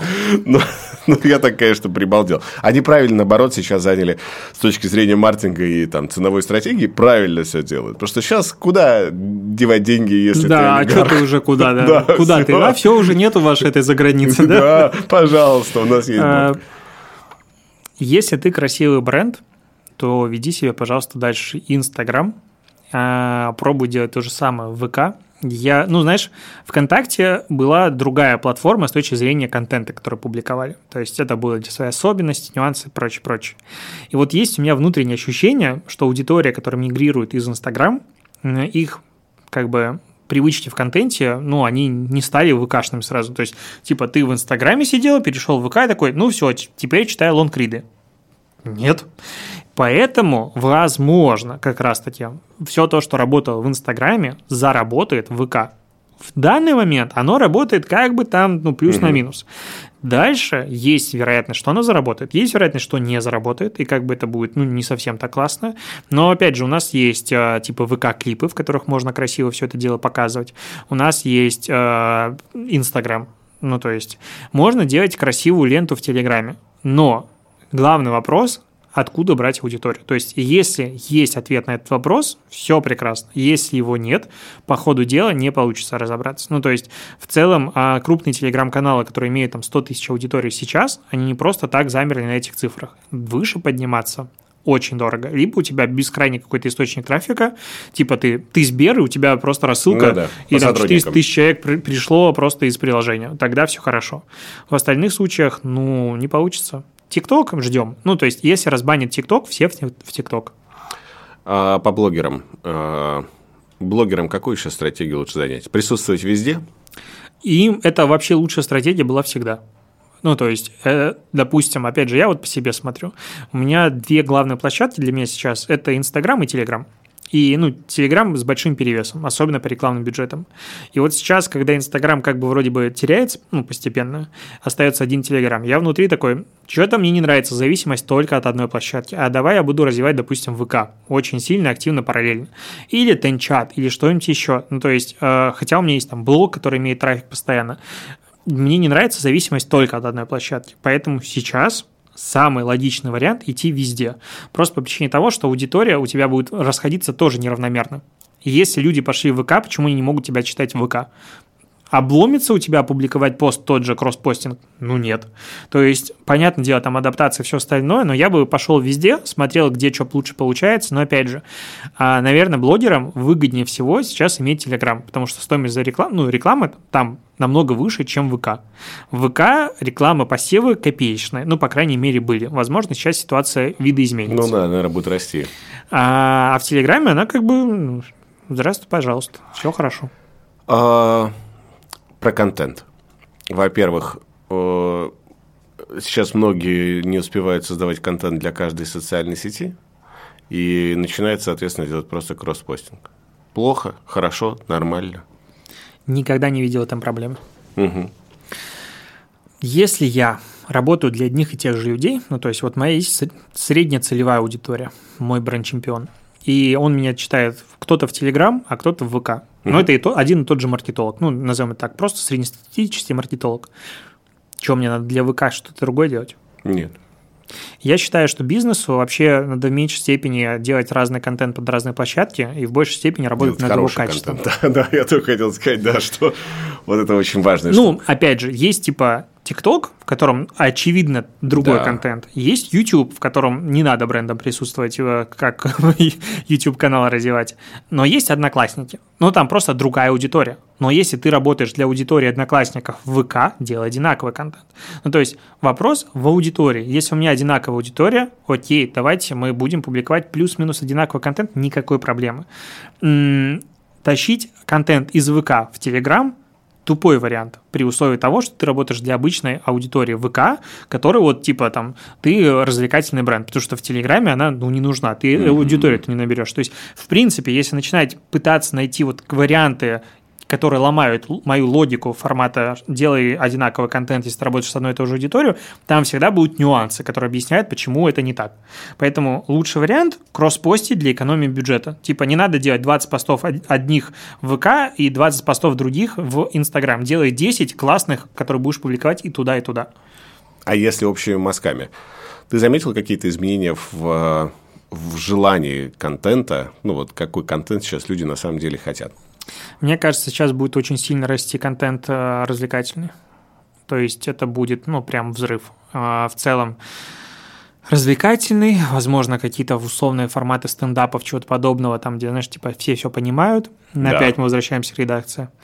И все, все понимают. Вот эта вот история, она, ну, сто процентов будет превалировать. То есть э, люди хотят отвлечься и я не могу никого осуждать. Ну, типа, если ты хочешь, ну, это твое право. Это нормально. Поэтому этого контента станет больше. Я думаю, что там тупого юмора, возможно, не так сильно много станет, просто будет развлекательный, разный, не знаю, образовательный, какой-то исторический а, спрос на него уже пошел, потому что там уже все эти ролики про и войны всякие мировые, хоть здесь можем говорить это слово, а, и про, не знаю, там диктаторов разных стран и эпох тоже. Это все как бы людям интересно и набирает обороты. Возможно, я надеюсь, что мы не дойдем до контента формата э, «Как выращивать картофель на балконе». Вот до такого уровня, я надеюсь, мы не дойдем, ну или что подобное. Э, Я думаю, что дойдем. Лайфхаки, думаешь, такие, да? Я думаю, что да, я думаю, что дойдем. Подгузники из капусты. Слушай, э, мой финальный вопрос, э, наверное, такой будет самый общий.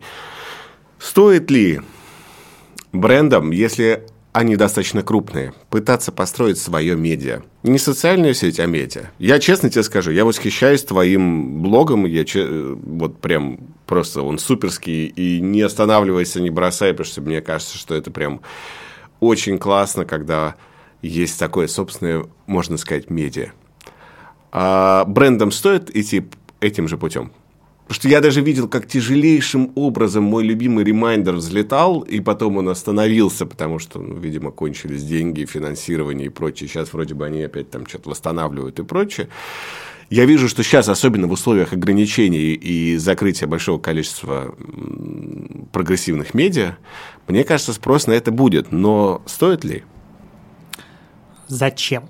Ну, то есть, мы как бы по классике, возвращаемся к прошлому эпизоду, все у нас э, начинается с вопроса «Зачем?», а, потому что, как бы смотри, вопрос, какой это бренд. Потому что если бренд, не знаю, Ролтон, то, очевидно, ему это не сильно нужно.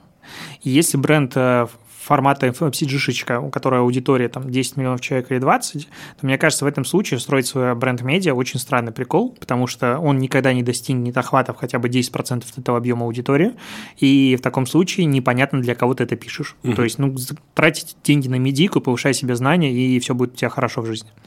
Если мы говорим про что-то сложное, специальное и так далее, то в целом контент-маркетинг – это очень крутая штука, и очевидно, что она ну, там, супер востребована и будет расти дальше. Но это безумно дорого. Ну, то есть это, как бы говорят все, все этому не верят, начинают тратить деньги, отложенный срок окупаемости и всего остального – но примеры классные есть. Тот же ПСЖР от Aviasales, который я угораю с их статей, честно говоря. И много, ну, такие примеры, они крутые, но опять же их заводят бренды, которые в целом и так у них все хорошо. Ну, то есть их, ну, бренд медиа не заводит тогда, когда надо лиды завтра, когда ты спасаешь свое существование. Нет, это очень долгая стратегия.